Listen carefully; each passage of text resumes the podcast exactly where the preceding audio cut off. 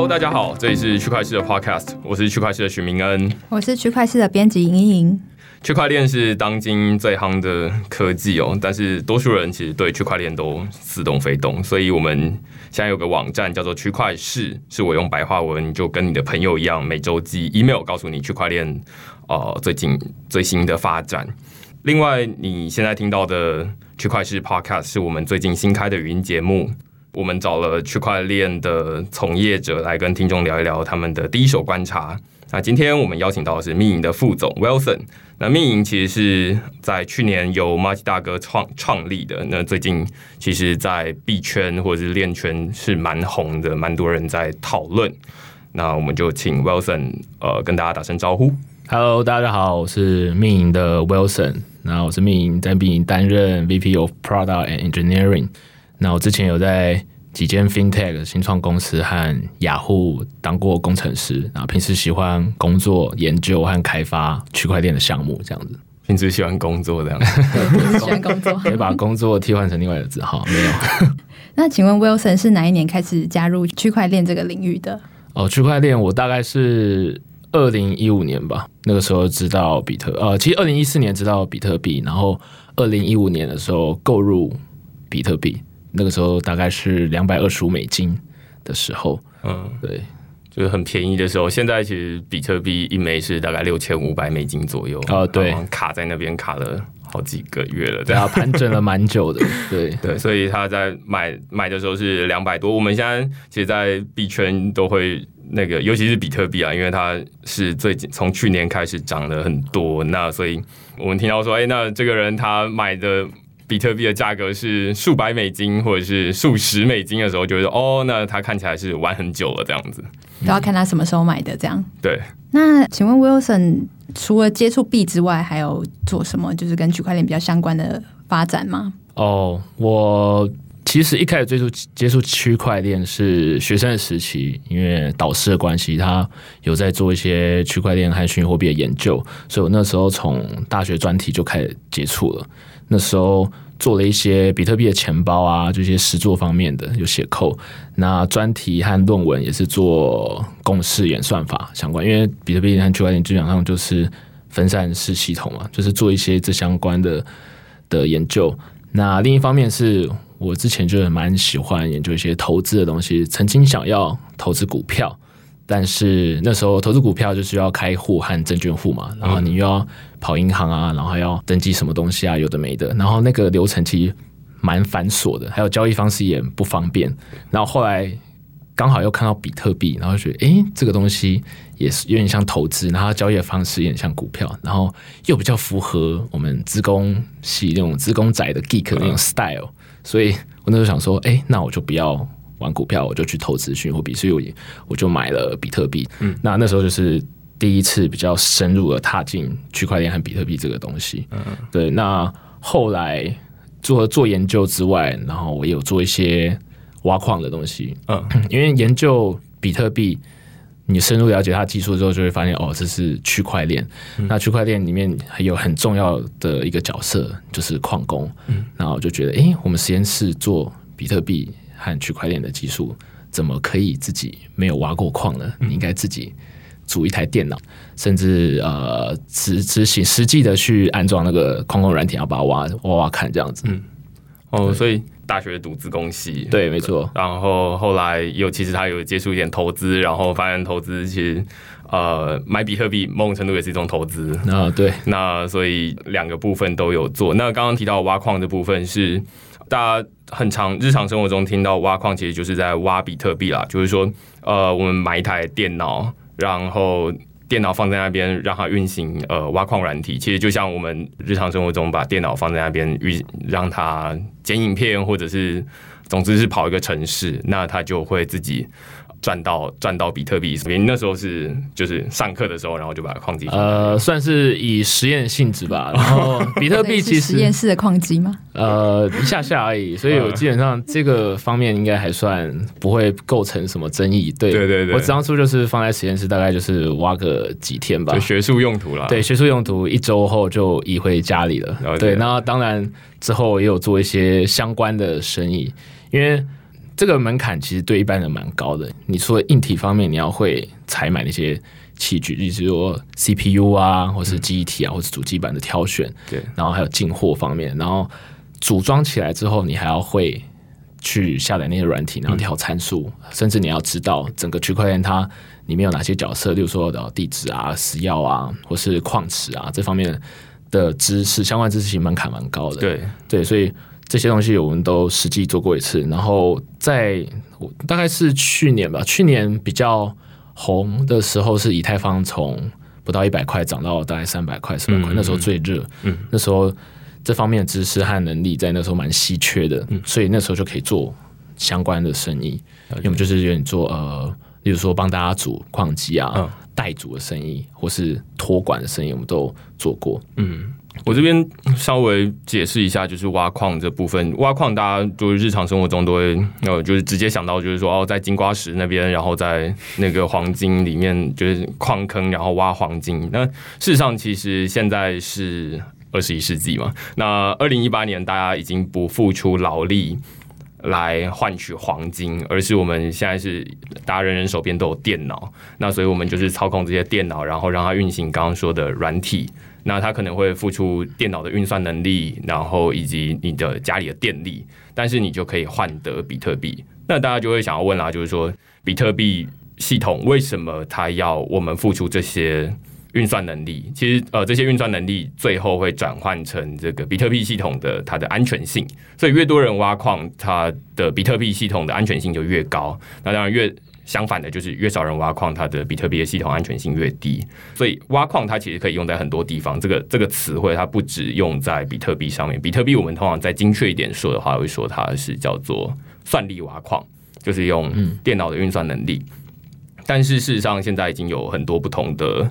呃，挖矿方式，例如说，就我随便举例来说好了，你去 Seven Eleven，呃，买七十九块，然后送你一个一点 Open 奖的点数，那你可以叫它叫做购物挖矿，或者是你去搜狗，呃，买五千送五百，这个也可以叫做就是搜狗挖矿，或者是各种挖矿，你一天喝两公升的水，然后给你一点，这叫做喝水挖矿。所以这其实有很多不同。那待会可能。会请呃 Wilson 再提到他们密营这边专门提出来的叫做社交挖矿，嗯，对对对。那这边其实就是说，所有的挖矿机制都是呃系统给你一个奖励，但是你同样相对付出一些东西。那付出的像是比特币，你就是付出的是运算能力。那这对于这个比特币系统当然是安全稳定性有帮助。那你去 Seven Eleven 买七十九块，这对于 Seven Eleven 的业绩有帮助。各种挖矿它有不同的好处啊。没错，那刚刚明恩有提到，呃，密银它是采取用一个社交挖矿的这个名词。那可以请 Wilson 来介绍一下密银的简单的运作方式是什么？还有你是怎么样加入密银这个团队的？哦，密银的运作方式，那我就先从密银是什么先开始讲好了。嗯，那。密银其实是大哥当初提出，他其实是先提出社交挖矿这个概念，因为他自己本身是艺人，所以他其实蛮看不惯呃，例如说现在的社交巨头啊，有些社交巨头就先不点名，呃、就是那些你帮 我说啦，我不知道他要说什么，我猜 我梦到他应该想要说的是 Facebook 或者是 IG 这样、呃、之类的吧，我我不太确定。好，没关系，重点就是说。在 Facebook 和啊，自己讲出来。了，有些 content provider 他们在一些平台上面，他们创造一些内容，那些内容带来的价值不会反馈到他们身上，都会被他们这些平台拿去收割，比如说卖给广告商，对，他们那些利润是平台得到，但是 content provider 没有拿到他们相对应的，这样像 YouTube 可能还会有一些，嗯。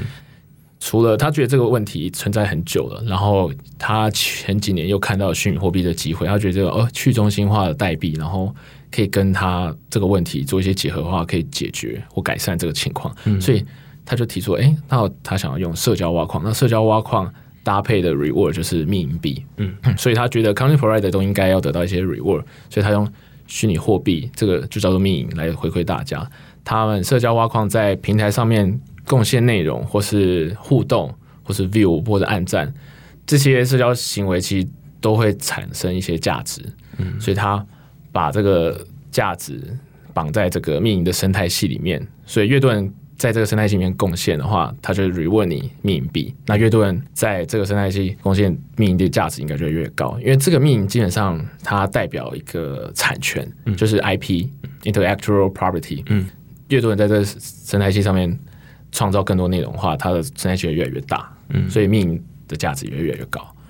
所以现在其实比较像是一个呃，像是社社群平台这样的 Facebook 或者是 IG，那使用者他要去贴自己的文章或者是贴自己的照片，那但是这些社群平台其实呃，例如说我人生中最高的赞可能是拿到了三百多个，那其实可能跟王美来说可能差很多。但是假设王美她拿到了几千个赞，但是事实上她没有她没有拿到。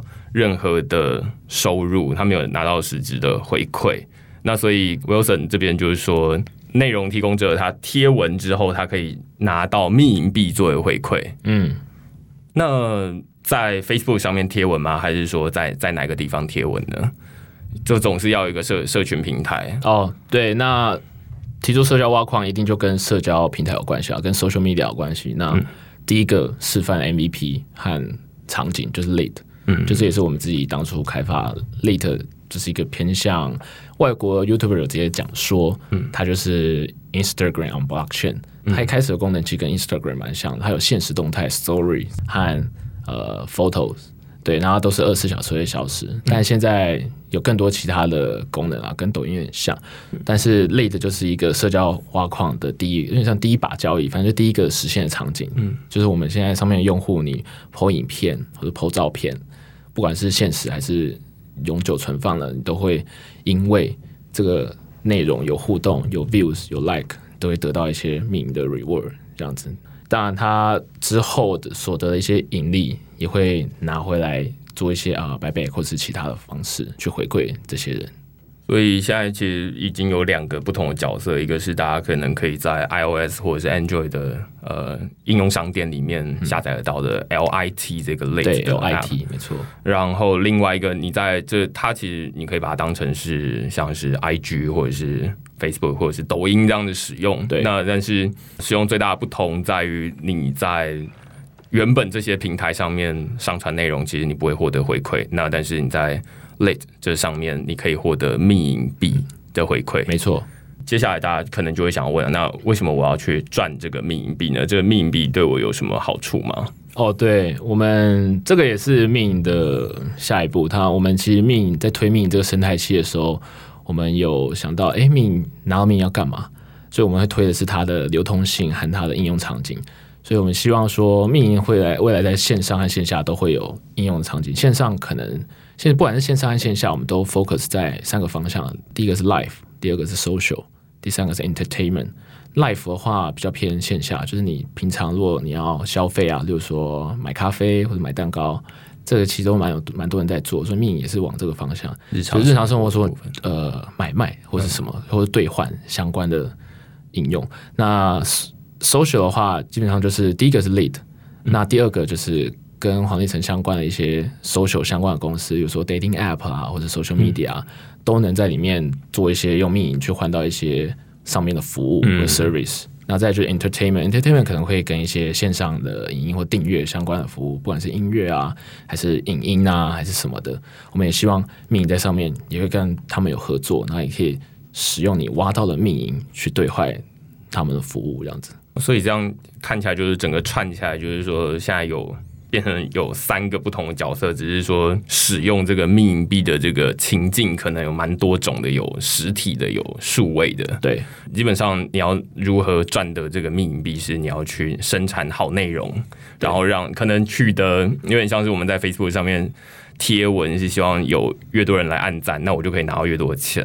那我拿到，例如说交友 App 上面，我就可以当成是实体的钱来花用，这样子。对，可以得到他们的一些服务，你不需要花自己自己的钱。对，可以提到一下，就是这三个方向和和走走向都是为什么不是别人做，是我们做？嗯，因为。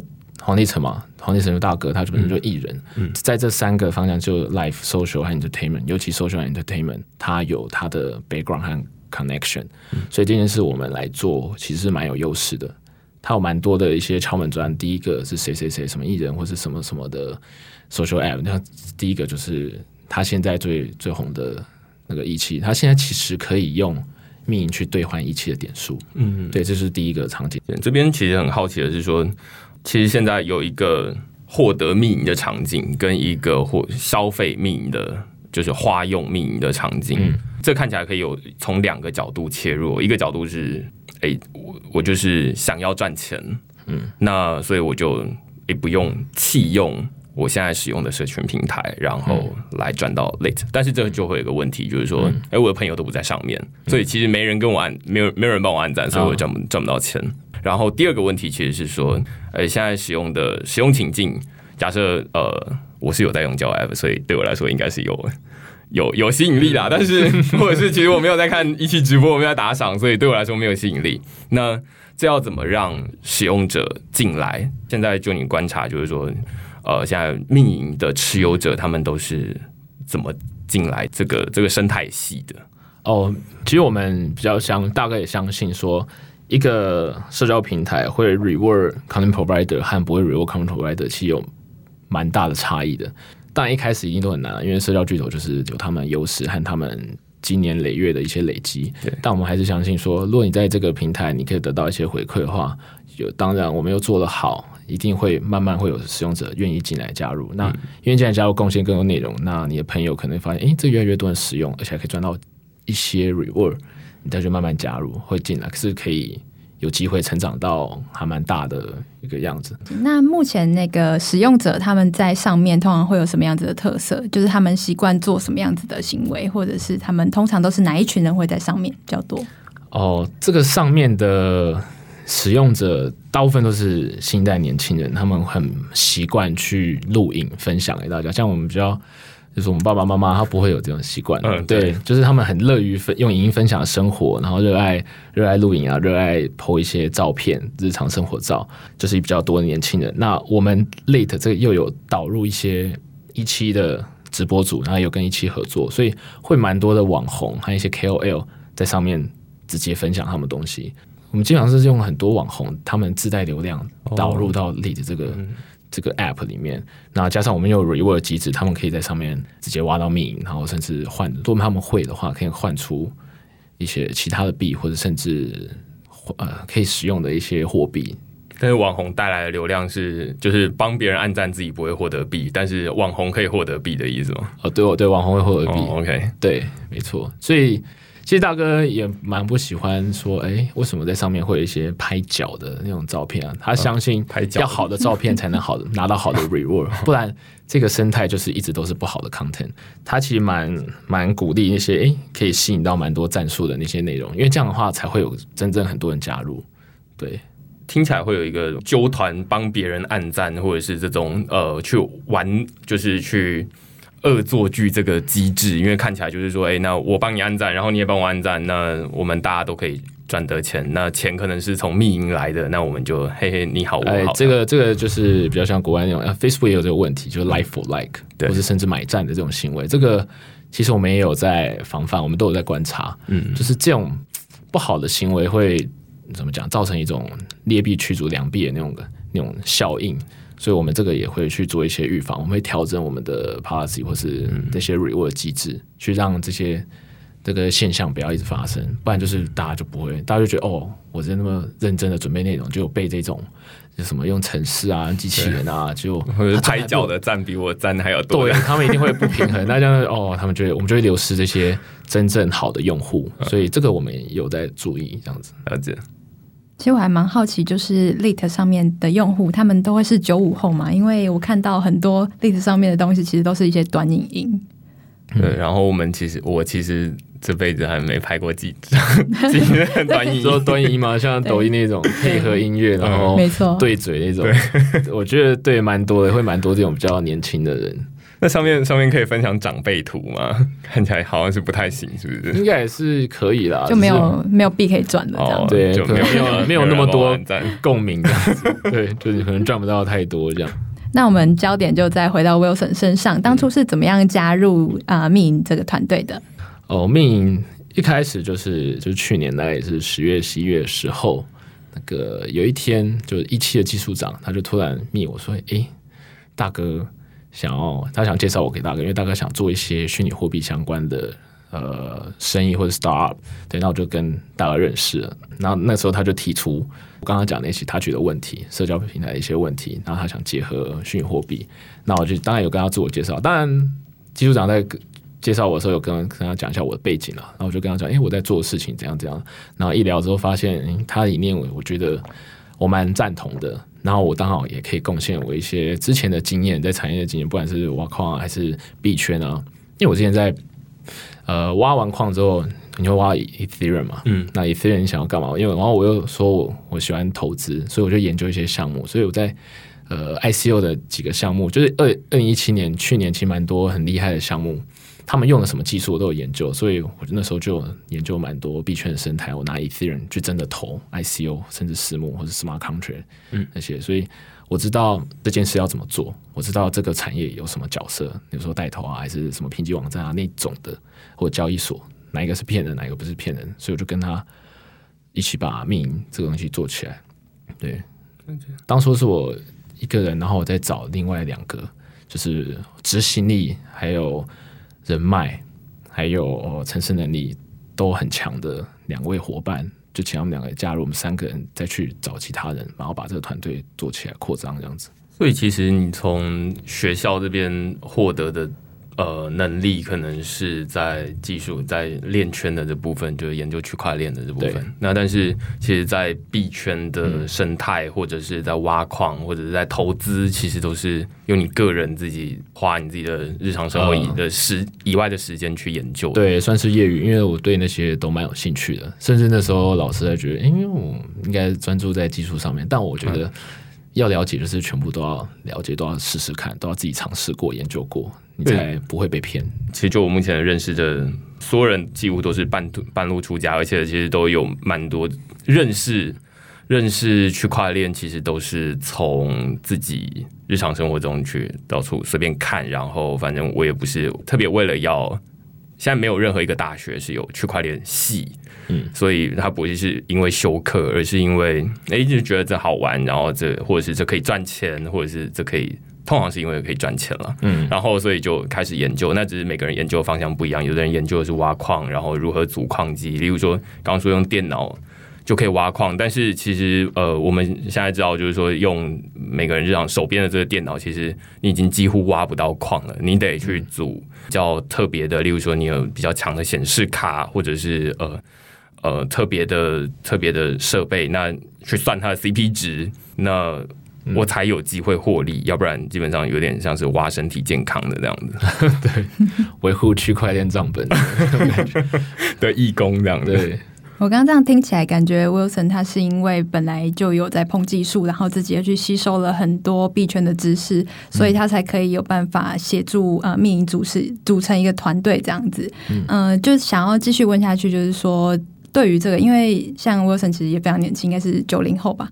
嗯，对，是吧？是，对，就想说，因为刚刚明恩有讨论到，大家在区块链这个领域都是半路出家。那么 Wilson 对呃认识区块链，就要怎么认识它？对年轻人有什么样的意见，可以跟大家分享一下？哦，这个就是想认识区块链，这个这个圈子其实就去年到今年来看嘛，就是钱很多，赚钱很快。但是也有可能因此就被诈骗还是什么的，所以我觉得每个人要认识的话，我觉得你可以从去购买第一颗比特币或是第一颗以太币哦，甚至不要一颗，因为就是一颗可能有点太贵，先买不起一颗。像股票，你就是强制说一定要多少一千股还是什么一起才能买，但是虚拟货币不一样，它可以买零点一颗、零点零一颗、零点零零一颗。啊，买东西不是为了要投资，就是你当你真正买下去，你的钱放进去之后，不管多少，你可以少少一千块台币、一百块台币都可以。你买下去，你就会知道要怎么使用，不管是存放、传送，你在使用这些钱包的时候，你会知道一些地址和私钥的概念，那些助记词，就是十二个单字或是二十四个单字，为什么这么重要？这你就要去了解，你要去了解一下，呃，区块链它底层的运运算逻辑，或是它的原理怎么运作的。你要透过买第一颗，你才你才会跟他有关系，你才会认真去去认识。那认识了这些东西之后，你第二第二步你可以去学着写一些简单的程式语言，甚至智能合约，你就会知道为什么现在以太坊为什么 ICO 这么盛行，为什么它募资的效率跟传统会那么不一样？因为它不需要开户或者不需要什么，你直接下载一个开源的软体，可信任的软体，当然不要下载到诈骗。这些都是你研究之后，你才能分辨出它的差别。所以我觉得购买第一颗和研究一些智能合约是一个很好的开始。哦我自己个人也蛮同意，就是 Wilson 的说法，也符合我个人的经验，就是我是自己手上拿到了以太币之后，然后才开始想说，据说这个东西是可以赚钱，然后是它接下来会涨。那到底为什么它会涨呢？我就去网络上开始看，那嗯，有点看不懂，那所以我就再去找更源头的资讯看。一切的一开始就是你得先跟比特币产生一点关系。事实上，现在日常生活中所有人没有拿到比特币，他其实没有接触到比特币，其实日常生活中完全不会受到任何影响。嗯，那所以这必须要蛮刻意的去，我去买了比特币。嗯、那买了之后，你才会跟它产生连接，然后你后面才会觉得说，哦，那这这其实是跟我有关系。我不想要让我当初花一千块买的那个比特币不见了，这样子。刚刚这样听起来，感觉是比较像是想要透过币去投资的人。那如果是想要透过认识区块链，然后因为像区块链，大家可能很害怕说是不是要来颠覆我的产业了。然后其实也有很多大公司，还有很多 side project 是在研究区块链这个领域。那如果是比如说一些年轻人，他们想要做区块链相关领域，那要怎么样让自己的工作跟区块链有点关系？哦，跟区块链有点关系哦。应该是说，如果他希望能够多一点这样的知识，让他以后可能在求职的时候更有办法去顺应这个呃区块链的趋势的话。我猜密营现在应该里面不是全部都工程师吧？应该有一些是、就是、哦哦，这可以讲一下，就是我们的组成嘛。密营团队我们还是以工程师为主，对，我们有完整的产品团队，从 PM 到 Designer、QA、DevOps。Front end, back end 和 blockchain 的 researcher 和 developer 我们都有。这些工程师和 designer 其实蛮难得，他们对币圈和虚拟货币都有相对深入的认识，因为他们从他们经验大概就是两年以上，都是认识这个东西很久了。那行销方面，我们也有 marketing，也有 PR，当然也有客服。因为币圈的社群大部分都是 Telegram 或是 WeChat 或 Line Group，跟平常社群不太一样，就是那种多人社群聊天的那种。群组，当然，而且又加上我们的社交挖矿，这概念其实蛮新的。然后币圈的变化又很快，所以我们在群社群里面，其实蛮多的用户都有不同的问题，所以我们需要有一个客服的人专门在经营这个东西，去回答他们各种问题，就说：“诶，为什么我的钱不见啊？然后那个 po 的照片为什么这个比较多，比较少？这种有的没的问题，我们都都有在做。那最后就是还可以提的，就是我们有一个 strategy 的 team。那这个 team 包含大哥和我，还有一些 research research 的人。我们每因为币圈变化太快，每天都有新技术、新项目，然后你要去分辨说这个到底是不是诈骗。每天都有交易所来说，哎，要不要 listing 在我们这边啊？收你多少钱？我们都要去判断说，哎，这个交易所到底是不是诈骗，还是圈钱的，还是怎样怎样？所以对这所有产业角色很熟，人才能做这件事情。就有一个 strategy team，我们在分析和研究这些东西。我刚听你说，我觉得最好奇的是，蛮多工程师跟你一样，就是说在学校里面有稍微接触到一点区块链，那但是自己还有自学一些。那但是你刚刚提到说，公司里面其实还有 PR，还有 marketing，还有客服。那他们是本来就已经知道区块链了吗？他们就本来知道密营了吗？还是他们你们在进来的时候会先说，哎，你必须要先知道哪些东西，然后你才能进来？因为或者是说进来之后会有一些 training。呃，当然我们会会在面试的时候就聊一下，哎，其实你知道密隐吗？你知道密隐在干嘛吗？这个问题可能反反映说，哦，他对这个圈子了不了解，还有他是不是有足够热忱和兴趣去学习这些这些币圈的东西。那我们当然不会直接问，直接说。就你知道吗？不知道我就请你滚好吗？我刚刚没有说那个字，请你嗯，对对，我们不会这么硬啊。但是如果他有事先知道他讲得出东西的话，我们会觉得哦，为之一亮，觉得这个还不错。在至少他在热忱和兴趣上面是 OK 的。但当然，专业专业方面的知识和技能，我们也会还有经验也会参考这样。对啊，大部分都是蛮有兴趣的，就是满足这几点，我们就是会是我们很好的一个合作伙伴。就你所知，他们都是从哪边知道这些这些资讯？当然是从区块链好了没有，就他们自己会看一些新闻，然后觉得哎、欸，这个东西好新，然后他们就是会去研做一些自己做一些研究这样子。但我会从回答的方式会大概知道，哎、欸，对方到底是不是知道很浅，还是知道很深，这一问就知道了。哦，所以其实大概要到什么样子的程度，你才会觉得眼睛为之一亮？眼睛为之一亮，就电爆你这样没有？电报哦，现在电报电报我们应该蛮蛮难的。然后没有，对啊，就是他有知道一些诶、欸、之前发生的事，或是钱包怎么使用啊，或是知道一些打这个产业比较大的一些头是哪些人，然后他们的角色是什么啊？这些我们会会去做评估。那我看了一下密营团队的网站的介绍，我想说上面人看起来都超级年轻的。Wilson 会觉得年轻人在呃区块链这个领域是有什么样子的特别优势吗？当然年轻有年轻的好啊，就是资深有资深好。就是区块链这个领域，就是我刚刚讲的，就是变化很快，然后日新月异，然后这个程度又比其他领域快不少，比原本 Star 我觉得更快。那我觉得年轻的人比较都是网络世代嘛，他们对于这种变化比较能够适应。然后也有足够好奇心去接收这些新知和操作。我觉得平均来看，就是年轻人比较能承受这种知识爆炸的环境，然后也不太会有太多的焦虑感。所以我觉得他们在这个领域比较可以得心应手，因为你每天都要看新的，每天都有新的项目、新的技术。哦，谁又跟谁合作？然后到底是不是诈骗？那你不小心你钱就不见了。对，他们比较可以承受这种这种损失或是这种变化。那我们今天也差不多时间到这边，那我们今天谢谢 Wilson。OK，谢谢，谢谢，拜拜。拜拜。